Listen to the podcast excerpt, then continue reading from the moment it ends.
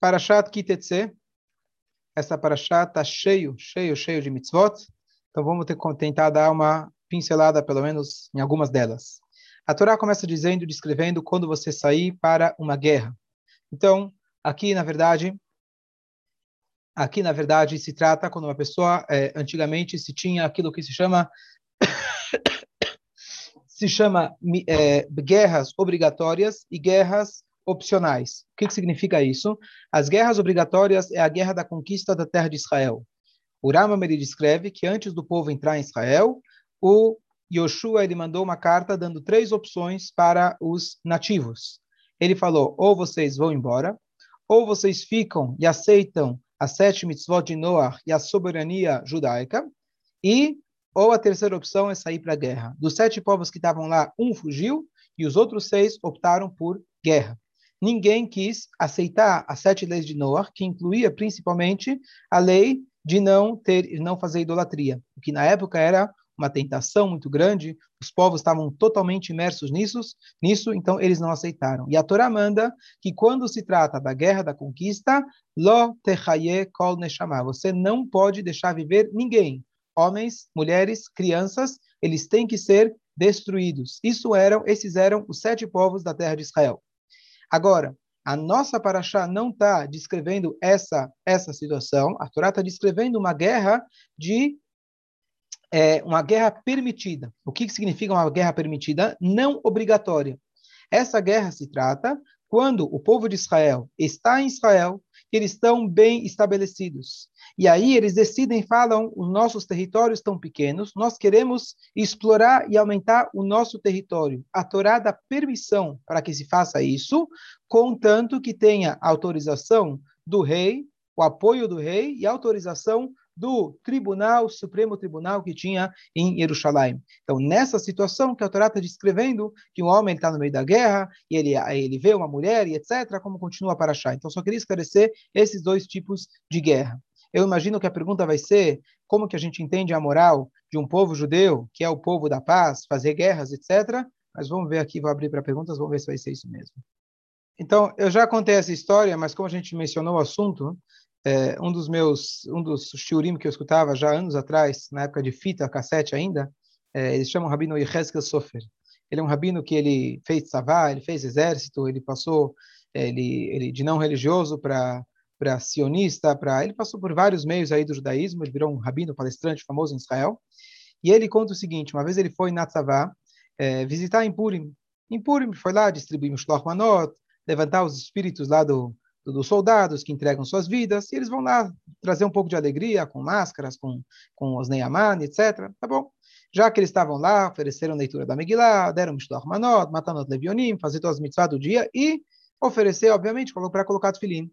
Um dos generais que estavam lá estava muito desgostoso com toda essa ideia, essa invasão religiosa, direita extrema, dentro de uma base do exército, e ele não estava gostando da ideia.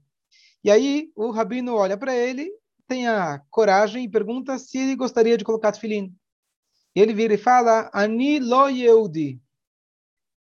Aí o rabino fala, tá bom, se o senhor não é judeu, coloca a voz, cada um tem a sua, né, a sua missão.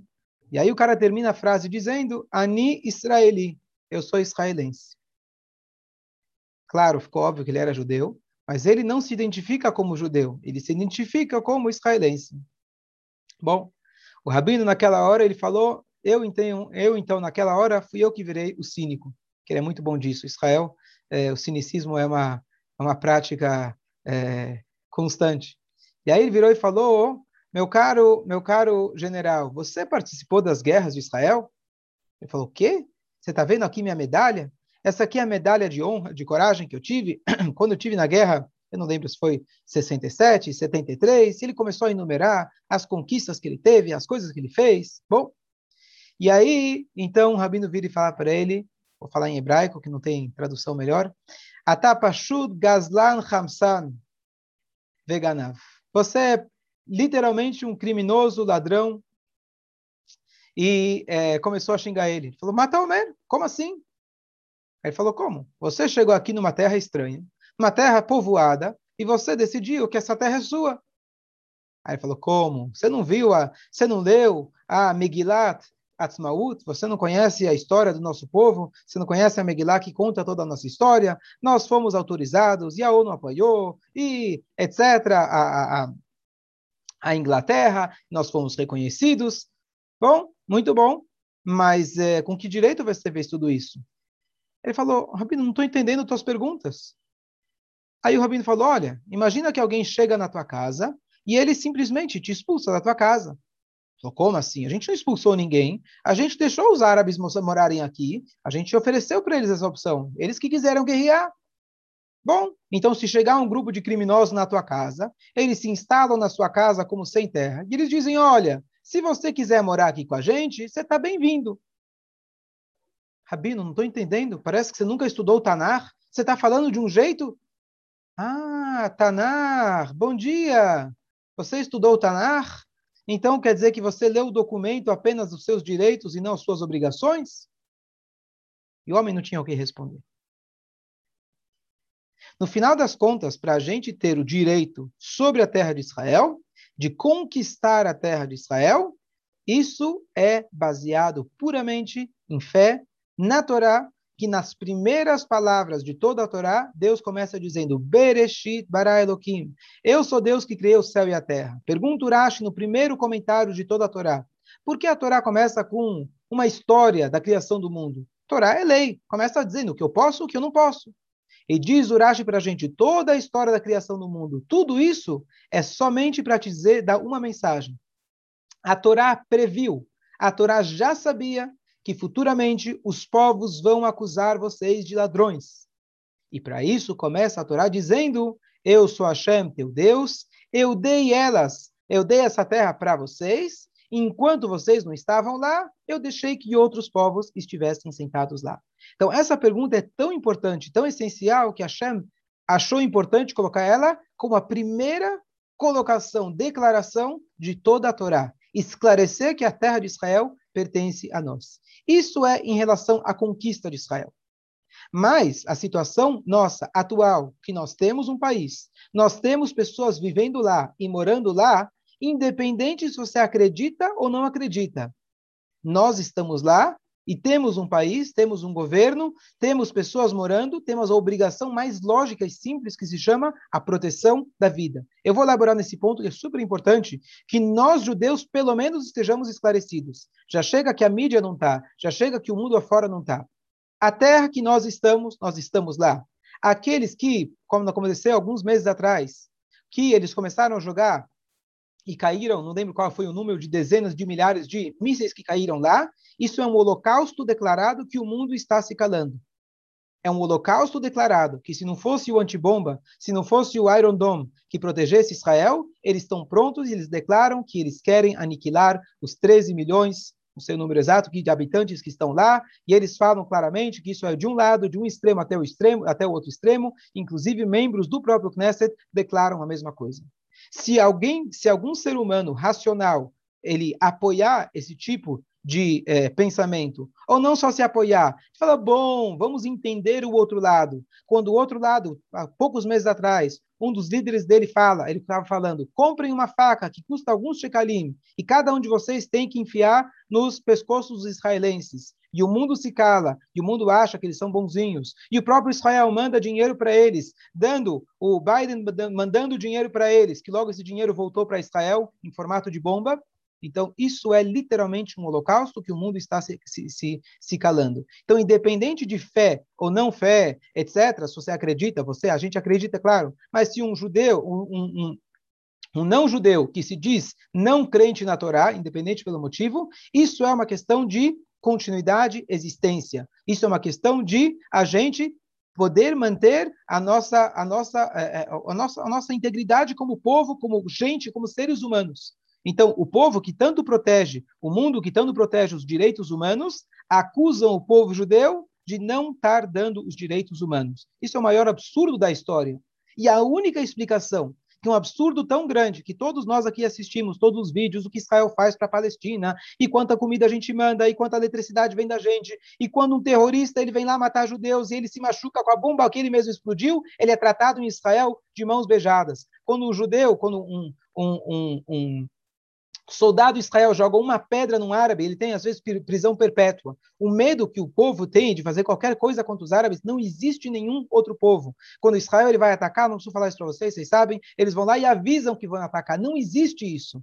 E o contraste é tão grande de como Israel é acusado de serem assassinos, etc., é uma coisa que não cabe na lógica. Hoje em dia, com tanta com tanta é, é, abertura da mídia que a gente tem, com tanto acesso, ainda somos capazes, as pessoas são capazes de negar algo que é completamente o oposto da realidade. Não é nem perto, nem de longe. E a única explicação para isso, desse ódio, é aquilo que a Torá também já colocou no primeiro passuca. Hashem ele fala e Urash ele comenta: os povos vão acusar vocês de ladrões. Não adianta. Pode ser 2021, os povos vão acusar vocês de ladrões. Estava no plano inicial da criação do mundo. Não que a gente tem que apoiar, o nosso papel é justamente mostrar o Bereshit bara Elohim, mas a única explicação para esse ódio que sem fundamento, que ele já apareceu, ele é o formato de um vírus, que às vezes ele aparece de uma forma e ele, quando você se protege de uma forma, ele aparece e volta de uma forma mais intensa. Então, hoje em dia, somos israelenses, não somos judeus. Somos um país, tem o Brasil, tem Portugal, tem a Espanha, somos israelenses e de repente Israel, o nome Israel, virou o verme do mundo, que o Hitler também chamava de outro nome. E ele também se tornou aqueles que as cruzadas falavam que são aqueles que negaram o Deus. Isso aqui apenas muda o nome, mas o vírus continua. É um vírus que a gente tem que eliminar. E talvez agora, aproveitando essa ideia de que quando a gente começa a enxergar dessa forma, quando a Torá manda eliminar, exterminar os sete povos, que hoje a gente já não tem eles, hoje não temos obrigação de exterminar os árabes, nós queremos literalmente a paz.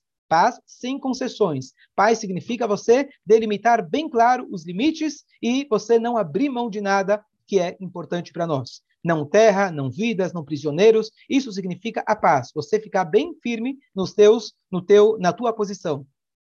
Então, com tudo isso, então não estamos falando, não queremos morte de ninguém atualmente. Mas só para a gente ter uma ideia, esse antissemitismo infundado, esse antissemitismo acima de qualquer lógica, era isso que tinha no coração de cada um dos sete povos que estavam em Israel. Eles tiveram até a opção de fugir. Inclusive, durante as guerras, o povo de Israel só cercava os inimigos por três lados. Porque mesmo que eles optaram, nós queremos ficar aqui e nós vamos guerrear, durante, em plena guerra, o povo de Israel sempre dava um dos lados aberto para que quem ainda quisesse mudar de ideia e fugir, ele poderia fugir. Então, essa é a ética judaica. Então, esses povos que foram exterminados, hoje que a gente enxerga com um olhar sempre do, do bem, e Baruch Hashem, a gente está numa época muito mais próspera, é, de muito menos guerras, e a gente não enxerga isso, mas os povos que estavam lá, eles eram verdadeiros antissemitas. Se eles optaram por guerra, era por opção, literalmente, pelo ódio infundado que eles tinham pelo povo judeu. Então, eles entraram em guerra, optaram pela guerra, e aí sim Hashem ele fala, extermine todo aquele povo. Não sei se dá para a gente explicar de forma absoluta toda essa ideia. A gente acredita na Torá, a gente sabe o que Hashem fala é verdade. Nós sabemos ao longo de toda a história, nós somos o povo da paz. Então, é, apenas um pequeno esclarecimento sobre as perguntas que vocês fizeram, espero ter esclarecido. Não é o tema principal da nossa paraxá, mas é um tema importantíssimo que nós estejamos esclarecidos. Não vamos cair nesses papos literalmente antissemitas que estão prontos para se calar quando tem mísseis caindo em Israel, dispostos a eliminar 13 milhões de judeus. Então, só para concluir, a última pergunta desse, nesse, nesse tema. Então, Yosef perguntou se Hashem ele deu para nós a terra de Israel porque a gente precisa conquistar, tá certo? Então, se alguém, nem o exemplo que você falou, se você dá um apartamento para o seu filho, você não fala para ele conquistar. O verdadeiro presente é quando você dá para a pessoa não o peixe, você dá para ele a vara para pescar. A conquista de Israel, vamos usar ela no sentido é, pessoal, emocional e espiritual, é a conquista dos nossos mau instintos. Tudo que a gente falou agora, maneira, de maneira histórica e literal que acontece, nós temos também dentro de nós um inimigo que tem um ódio por nós e pela, pelas nossas mitzvot etc., também de forma totalmente irracional e infundada.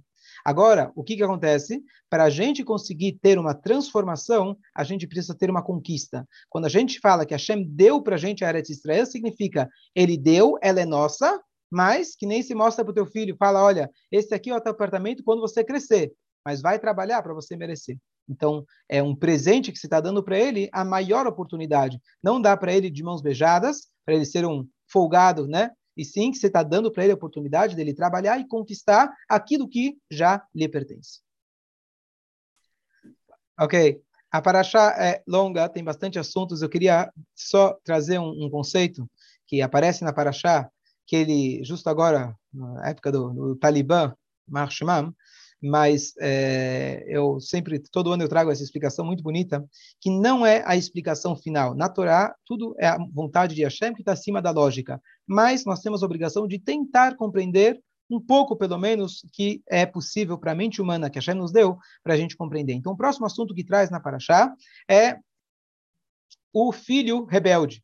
Depois que ele termina os assuntos da guerra, da mulher, da guerra, etc., ele vai lá e traz um filho rebelde. O que, que a Torá fala? Então, tem uma situação que um filho ele é rebelde. Ele está na idade justamente da puberdade, é uma idade super específica, e ele rouba do pai, come carne crua e bebe vinho em demasia.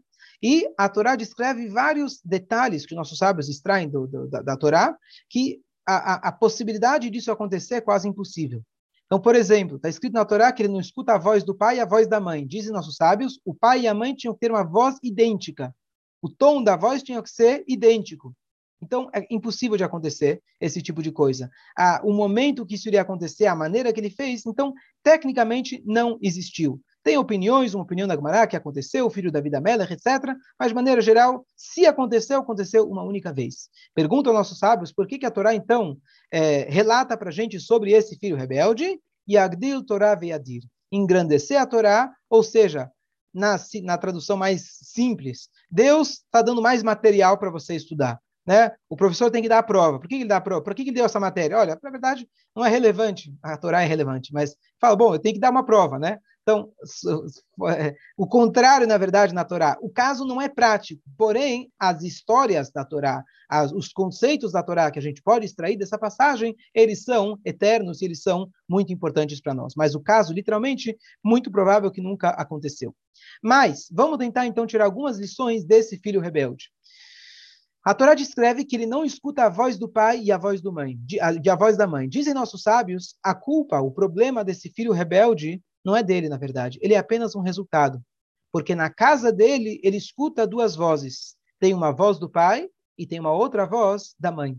Então aqui a gente tem uma responsabilidade muito grande, que como casal, claro que sempre vão ter divergências. Claro que cada um vai enxergar a educação de forma diferente. Porém, quando se está na frente dos filhos, ou quando chega na decisão prática de como lidar com os filhos, o pai e a mãe não devem ter formas diferentes de educar. Sim, é normal que um é mais rígido, o outro é mais, mas em questão de visão, em questão de ótica, em questão de perspectiva, em questão de, de objetivo de vida, os pais têm que tentar o máximo de estarem alinhados. Ou mesmo quando um não concorda com o outro, um vai aceitar e vai abrir mão para o outro. Porque essa é a chave do Rinuf. O mais importante é o bem-estar do casal e os filhos enxergando isso, isso vai, isso é, não vamos dizer que garante, que nada garante, mas isso é uma grande, dá uma grande chance para o filho poder se encaminhar no caminho correto. Então, isso é algo essencial para a educação dos nossos filhos. Então, acho que esse conceito é conhecido, é, acho que é fácil da gente entender. Vou passar para mais um ponto. Eu vi uma vez o Rabino Manis Friedman, uma coisa fantástica, que ele explicou essa mitzvah. Ele falou assim: vamos ler a Torá a grosso modo. A Torá está te dizendo você tem um filho rebelde, vai lá e mata ele. Você tinha que levar ele no tribunal e matar ele. Ele falou: será que isso é Torá? Não parece mais, na época ele, esse juro é muito antigo, ele falou, tá, isso parece mais com o Talibã. Lá ele estava em 2003, estamos em 2021, o Talibã volta para volta a pauta. E aí ele fala, será que isso não é Talibã? Você tem um filho rebelde, e aí o que, que você faz? Você mata ele. Esse é o resumo da história. Aconteceu, não aconteceu, é possível, não é possível, mas isso que a Torá está dizendo. Ele falou: Eu vou explicar uma coisa para vocês. Vamos imaginar, vamos supor que a Torá dissesse para você: é proibido matar, ponto final. Não importa quão rebelde ele seja, você não pode matar. O que queria acontecer? Ele supôs, Rabino Manis Friedman, o que queria acontecer? Ia acontecer o que infelizmente a gente vê na mídia no noticiário todos os dias. Um pai matou seu filho, a mãe matou seu filho. no momento de crise, no momento de desequilíbrio, o pai ou a mãe eles foram lá, como infelizmente acontece, coisa mais absurda do mundo, que um pai possa fazer isso com o seu próprio filho. Por quê? Porque a pessoa diria: a Torá não deixa matar. Porém, todavia, contudo, na minha situação do meu filho, se a Torá soubesse, é, não é tão grave assim. E no momento de desequilíbrio, poderia acontecer o que, infelizmente, às vezes acontece. O que diz a Torá para a gente? A Torá fala o contrário. Você tem um filho rebelde? Você tem um filho que você realmente acha que ele merece, não merece estar mais aqui? Se é que existem pais que podem, possam achar isso dos seus filhos, faz um favor. Traz ele até o tribunal. A gente vai tomar conta deles. E você acha o que, que vai acontecer quando um filho, um menino rebelde, ele entra num tribunal de 71 rabinos, que logo os rabinos vão enxergar que a voz do pai não é igual à voz da mãe, eles percebem que existem brigas em casa. Eles percebem que, como nossos sábios dizem, que o filho rebelde é um resultado do pai que ele teve um casamento com aquela moça que ele pegou durante a guerra, que a Torá fala é permitido, você pode, mas não deve. Então, significa que esse já era um casamento olhado com maus olhos pela Torá. E nesse caso, nasceu esse filho resultado. O que, que você acha que vão fazer os rabinos? Os rabinos vão, na verdade, pegar esse filho e falar: por que você não vem comer sushi na sinagoga? Por que você não vem participar de um shiur e ganhar um chocolate? E a gente participa na tua faculdade. Eu quero ver o pai convencer 71 rabinos que o filho dele merece pena de morte. E por isso, ele conclui dizendo, esse caso nunca aconteceu. Nunca foi executado um ben soreiro more. Então aqui a gente aprende que a Torá foi nos dada para a gente estudar e aprender. Então, aqui a Torá fala para a gente, olha esse conceito tão interessante e tão, tão profundo na educação e na maneira psicológica de como as coisas funcionam. Tem vezes que você fala para o teu filho, não pode. Quando você enxerga, você sabe, teu filho vai sair à noite, você querendo ou não querendo. Então você tem uma outra opção. Em vez de falar não pode, e você sabe que ele vai sair, né? Estamos falando de uma certa idade que você já não tem mais controle, etc. Você fala para ele, pode, tá aqui a chave. Porém, eu quero que você vá com alguém, eu quero que você volta com alguém, não vai me dirigir bêbado, eu quero que você esteja em casa até X horas da manhã, e você coloca para ele um cenário, um critério. Você tem muito mais chances que ele vai te ouvir. Então nós temos que ter essa sabedoria, como Deus ele falou nessa, nessa passagem da Torá. Hashem, ele fala, vamos voltar agora, eu pulei o caso da mulher. Qual que é o caso da mulher? Um soldado durante a guerra, ele, as mulheres antigamente, os inimigos, os inimigos elas se elas se maquiavam, embelezavam para a guerra. Por quê? Porque elas aproveitavam o momento para, é, para é, é, é, prostituir literalmente o povo inimigo. Isso fazia parte das táticas delas. Isso, inclusive, não sei se vocês sabem, mas as, as maiores, uma das maiores as maiores conquistas e descobertas do Mossad, etc., foram feitas através de mulheres e justamente nesse tipo de situação. Então, é uma tática de guerra. Então, não é o momento agora, mas é, muitas vezes isso se usa, a, digamos assim, a fraqueza humana para a vantagem em certas situações. Então, as mulheres elas se embelezavam para a guerra. Então, diz a Torá: se você viu uma mulher dessa durante a guerra, você pode ter uma única relação com ela no momento da guerra mesmo que ela for casada, mesmo que ela for não judia, mesmo que ela é completamente idólatra. Você quer ter? A Torá deixa você ter. Mas eu vou te contar uma coisa. Depois, se você tiver uma única relação com ela, você não pode ter a relação embora. Você vai ser obrigado a trazer ela para dentro da sua casa.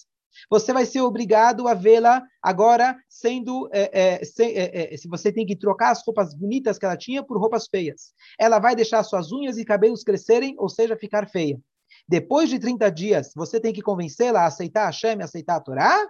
E aí, você tem a opção. Se ela aceitou você e você quis ainda casar com ela, você fica com ela. Caso contrário, você não pode vendê-la, você não pode desprezá-la, você tem que devolvê-la.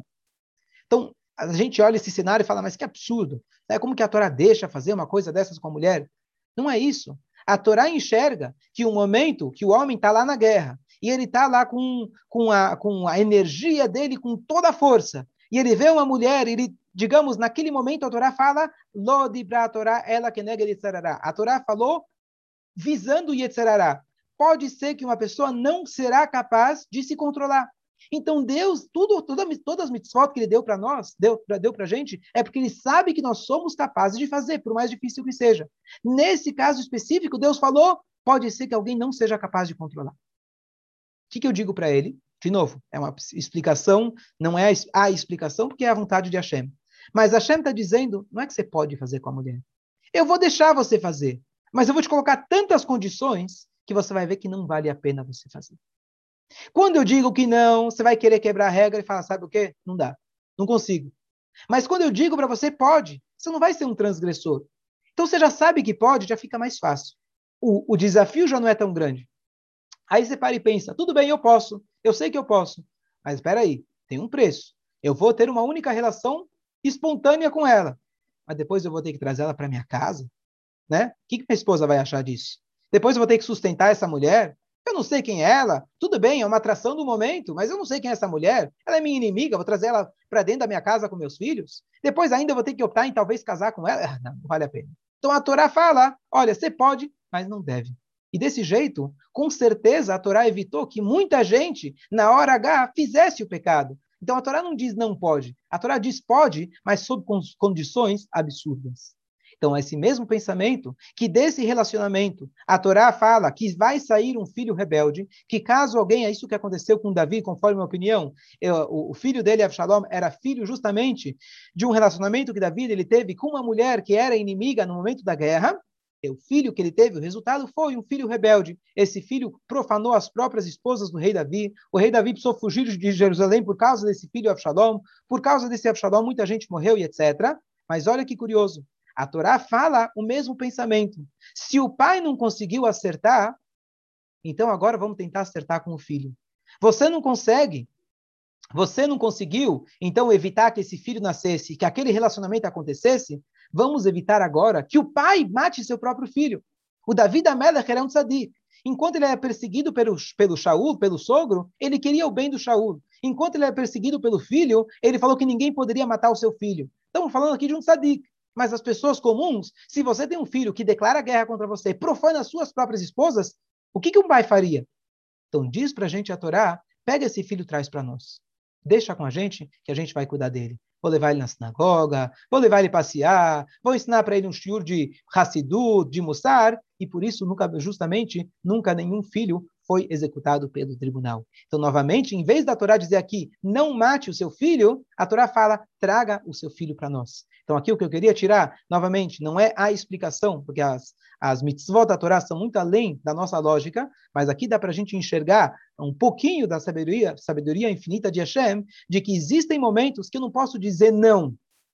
Eu digo sim, porque eu sei que você vai fazer, mas eu coloco várias condições.